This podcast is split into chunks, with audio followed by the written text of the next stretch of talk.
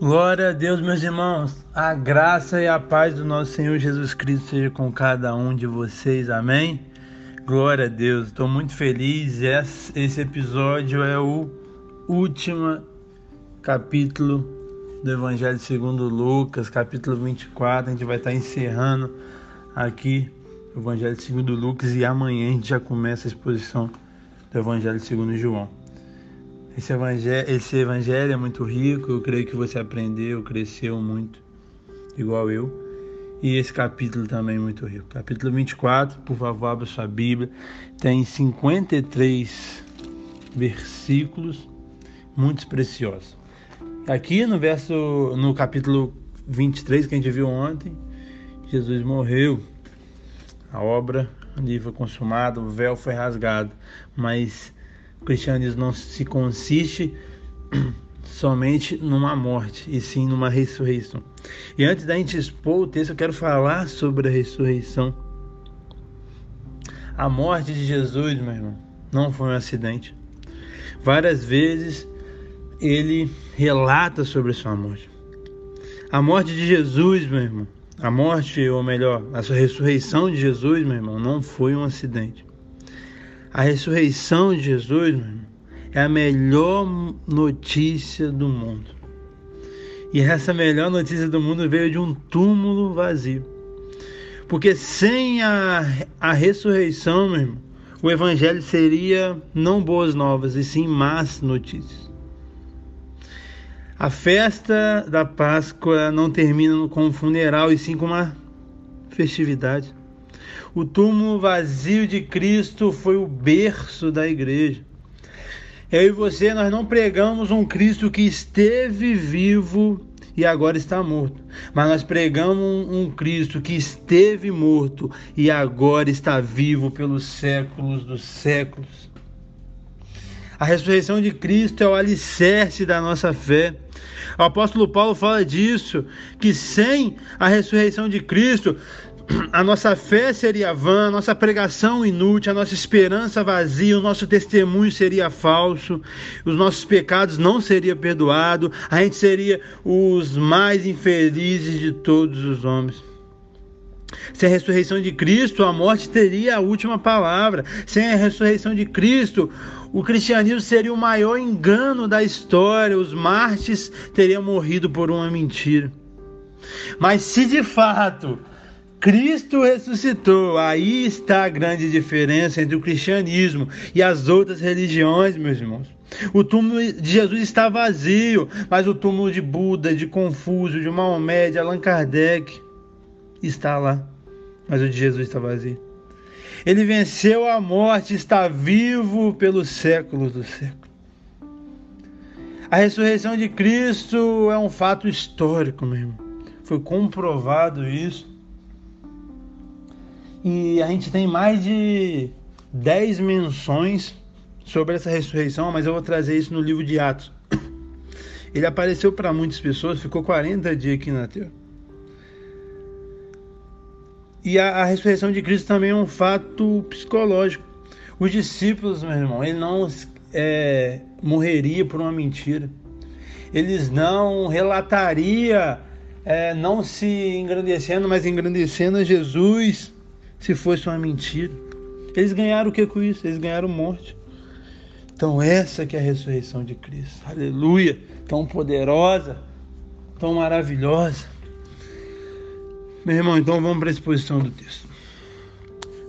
Capítulo do versículo 1 ao versículo 3, a mensagem do túmulo vazio, a evidência da ressurreição, no primeiro dia da semana, as mulheres foram lá no sepulcro e não acharam o Senhor Jesus. E aqui do 4 ao 8 a gente vai ver a mensagem dos anjos, lembrando que Jesus já tinha falado. Apareceu para elas dois varões. E ele fala essa declaração que para mim é muito maravilhosa.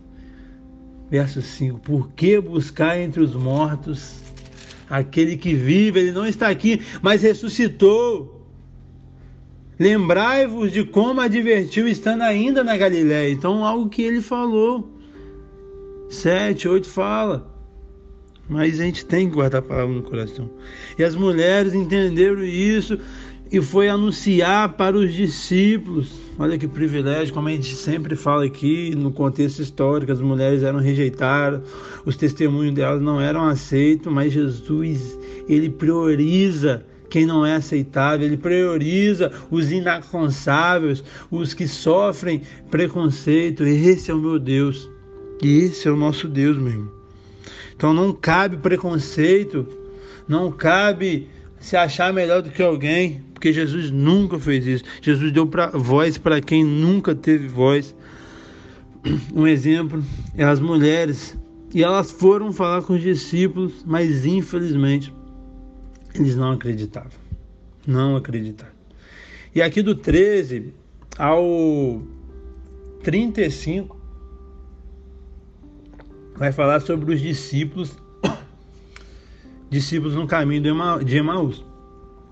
E aqui a gente vai separar em dois pontos.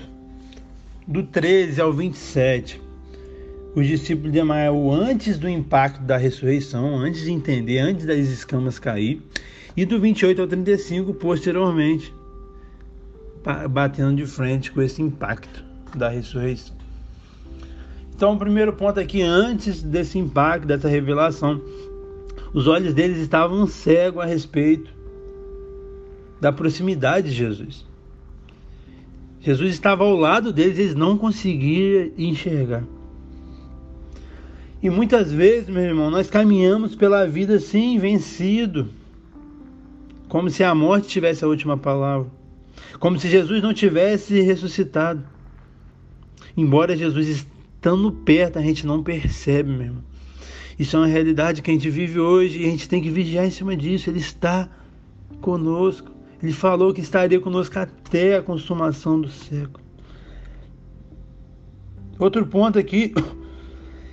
Seus pés estavam na estrada da fuga.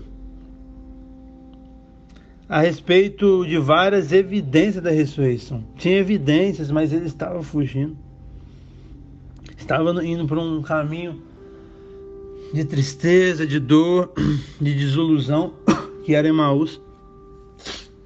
Meu irmão, talvez você está assim hoje, mas creia, o Senhor ressuscitou, Ele se faz presente dentro do meu e do seu coração. Terceiro ponto, seus olhos estavam impedidos e o seu coração estava tomado por profunda riqueza, verso 16 e 17. Meu irmão, não deixe a tristeza impedir você de enxergar. Coração deles estava perturbado pelo drama da cruz, versos 18 e 19, estava perturbado, eles não estavam conseguindo raciocinar. Eles achavam, meu irmão, que a cruz era o fim, mas não. A cruz não é o fim, meu irmão, a cruz só é o começo. Aleluia. Como a gente falou ontem, o brado está consumado, não foi algo de desespero, mas de cumprimento de propósito. E a partir daquele momento, o véu do santuário foi rasgado de cima a baixo. E hoje nós temos livre acesso para com Deus. A obra de Cristo foi cumprida, ele cumpriu com êxito, sem pecado, foi fiel até o fim, mesmo sentindo as mesmas dores, porque era 100% homem mesmo agonizando no Getseme, mesmo suando sangue, ele cumpriu cabalmente a sua missão e declarou está consumado. Então, meu irmão, a cruz de Cristo não é o fim, não. A cruz de fim é o, a cruz de Cristo é o começo.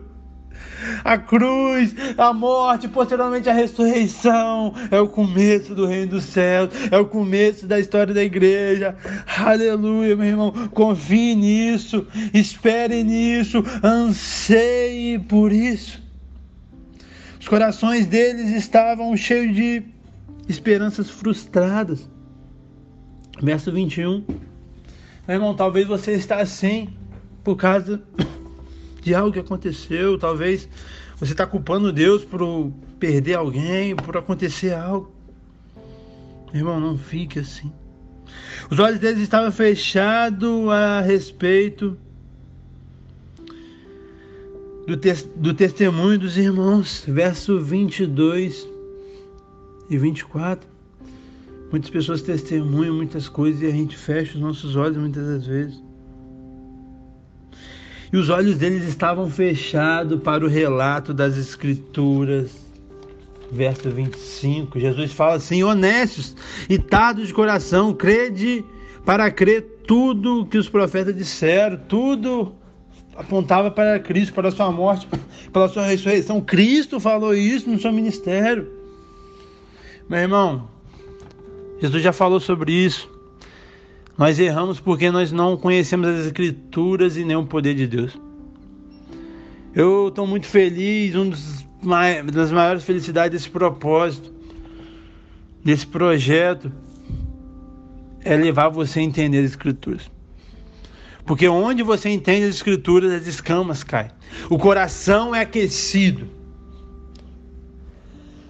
A gente avança. Todas as coisas são maravilhosas.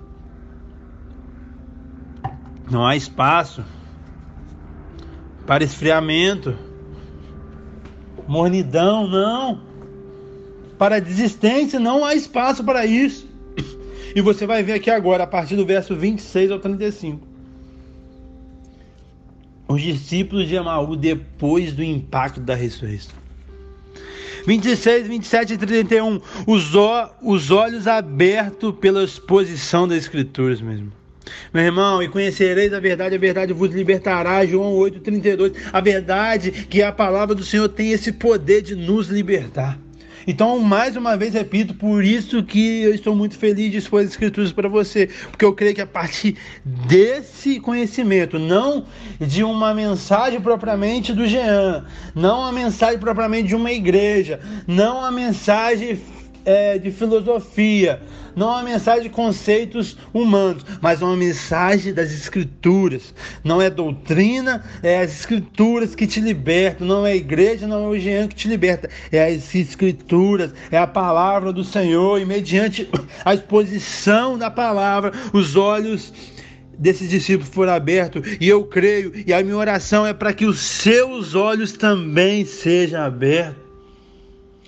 Meu irmão, quando nós reconhecemos que em nosso caminho, que Jesus está vivo, não há mais espaço para preocupação, para tristeza, para desesperança, para incredulidade, não há mais espaço, meu irmão.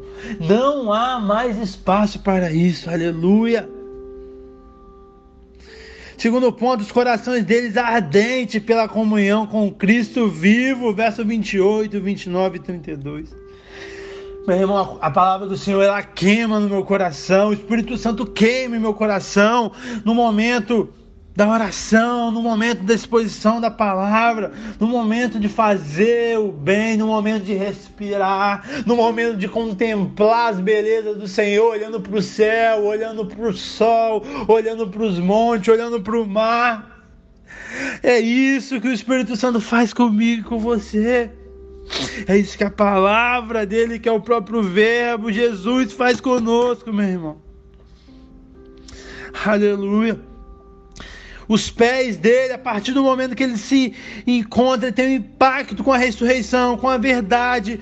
Os pés dele são velozes para ir anunciar a ressurreição.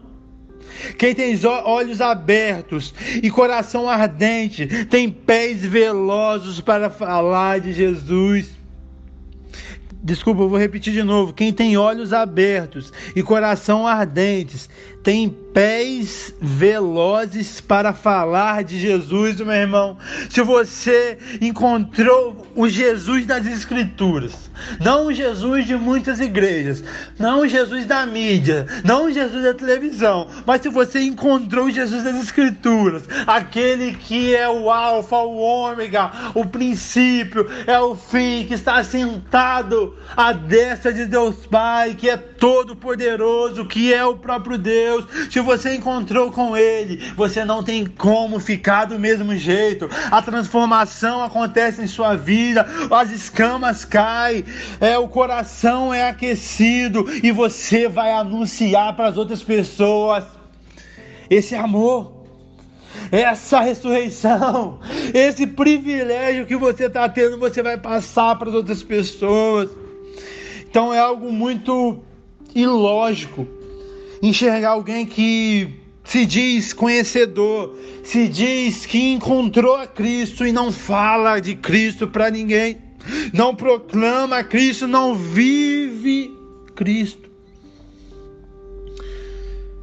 O quarto ponto aqui, meu irmão, os lábios abertos para proclamar que Cristo está vivo, 34 e 35.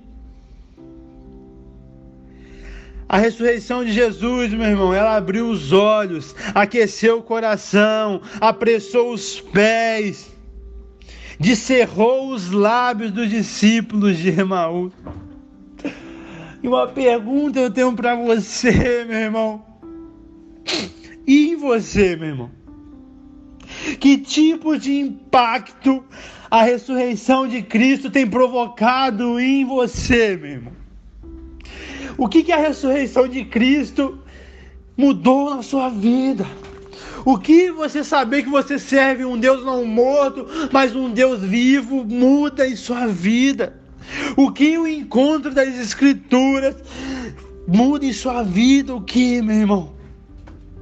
Olha o que fizeram com esses discípulos: abriu os olhos, aqueceu o coração, apressou os pés, abriu os lábios. E em você, meu irmão, o que essa informação faz? Espero que agora você esteja com o coração aquecido, que os olhos seu possam estar abertos, as escamas caídas, e você aí emocionado não por uma emoção carnal, mas por uma emoção vindo do alto, do revestimento do Espírito Santo. E a partir desse momento você vai é, finalizar, é claro, esse áudio, mas depois você vai mandar uma mensagem para alguém. Você vai postar alguma coisa na rede social, você vai pregar para alguém que você tem contato pessoalmente, falando: o Jesus, o Rei dos Reis, ele morreu sim, mas ao terceiro dia ele ressuscitou. O pecado que eu e você, nós precisaríamos pagar, ele já pagou na cruz do Calvário, ele declarou: está consumado, e o véu do santuário foi rasgado. Aleluia. É isso que tem que gerar em mim e em você, meu irmão. O impacto da ressurreição tem que gerar isso, essa transformação em nosso coração. Aleluia. Glória a Deus. Verso 36 ao 49, Jesus aparece para os seus discípulos. 36 a 38, Jesus leva a paz para os que estavam perturbados, velho. Estavam perturbados, com medo. Jesus entra e declara a paz no meio deles. É isso que Jesus faz, meu irmão. Ele leva a paz para quem está perturbado, para quem está triste, para quem está mal. E ele faz isso, meu irmão. Ele faz isso. Aleluia. Jesus aqui dá prova da sua ressurreição aos que estavam cheios de dúvida verso 38b até o 43. Jesus muito humano. E a gente tem que ser assim. Eles têm alguma coisa de comer? Aí arrumaram um peixe, ele comeu. Nossa Deus, a simplicidade de Jesus nos constrange. E a gente tem que ser igual a ele. Jesus abre as Escrituras para descrever o entendimento aos que estão tomados de incredulidade. Verso 44 ao 46. abriu o entendimento para compreender as escrituras. Ele disse: Assim está escrito que o Cristo haveria de padecer e ressuscitar entre os mortos no terceiro dia.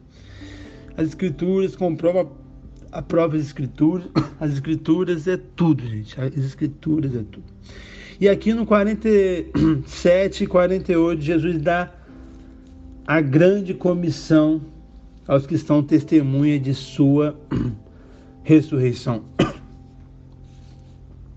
em que meu nome pregasse arrependimento para remissão de pecados para todas as nações, começando em Jerusalém. Vós sois testemunha dessas coisas. O conteúdo dessa mensagem, meu irmão, arrependimento, a autoridade dessa mensagem, o nome de Jesus, o alcance dessa mensagem, todas as nações o trabalho dos mensageiros, uma testemunha que eles eram. E uma testemunha, meu irmão, é aquela que está disposto a selar com sangue a verdade que proclama. Você tem isso no seu coração, meu irmão? Você, se precisar morrer por, por causa do evangelho, você morreria. Essa é a pergunta que a gente tem que fazer. Hoje a gente vive num país cômodo, é, com a liberdade de religião, mas existe é, uma igreja perseguida no Oriente Médio. Eu vi uma reportagem ontem que a China proibiu os aplicativos de celular referente à Bíblia. Então existe é, irmãos que não têm a Bíblia, existe irmão que é perseguido e é morto, e você tem a liberdade hoje de pregar, de estudar, de se dedicar, de fazer tudo para o reino, para o avanço do reino, e você não faz, meu irmão. Que você possa mudar essa perspectiva a, partir dessas informações. Tem irmão chorando por querer ler a Bíblia, você tem a Bíblia no celular, você tem a Bíblia aberto é, no Salmo 91 é, na sua sala achando que vai mudar alguma coisa. A Bíblia não é amuleto para estar tá aberta e tirar alguma coisa, não, meu irmão. A Bíblia só tem efeito quando ela entra no seu coração. O Espírito Santo traz a revelação, não é meramente por letras, porque tem pessoas que sabem muito da, da Bíblia, mas nunca nasceram de novo. Não, é a palavra revelada no nosso coração que nos transforma uma palavra que não nos transforma a nossa vida. Não adianta nada. A palavra tem que me transformar. A palavra fala que aquele que roubava não rouba mais, aquele que mentia não mente mais, aquele que matava não mata mais. Evangelho não é propriamente conhecimento, não é saber tudo, é transformação, meu irmão. Que esses episódios, esses podcasts, esse áudio que você está ouvindo desde Mateus e a gente quer chegar até Apocalipse, que não seja só algo que você vai é, saber um pouco mais, informação não. Você pode saber sim, mas essa informação tem que se transformar. Essa que é a mensagem do Evangelho. Aleluia. E Jesus aqui dá a capacitação para o cumprimento do propósito. Aleluia. Glória a Deus. E ele, 50 ao 53, ele volta ao céu.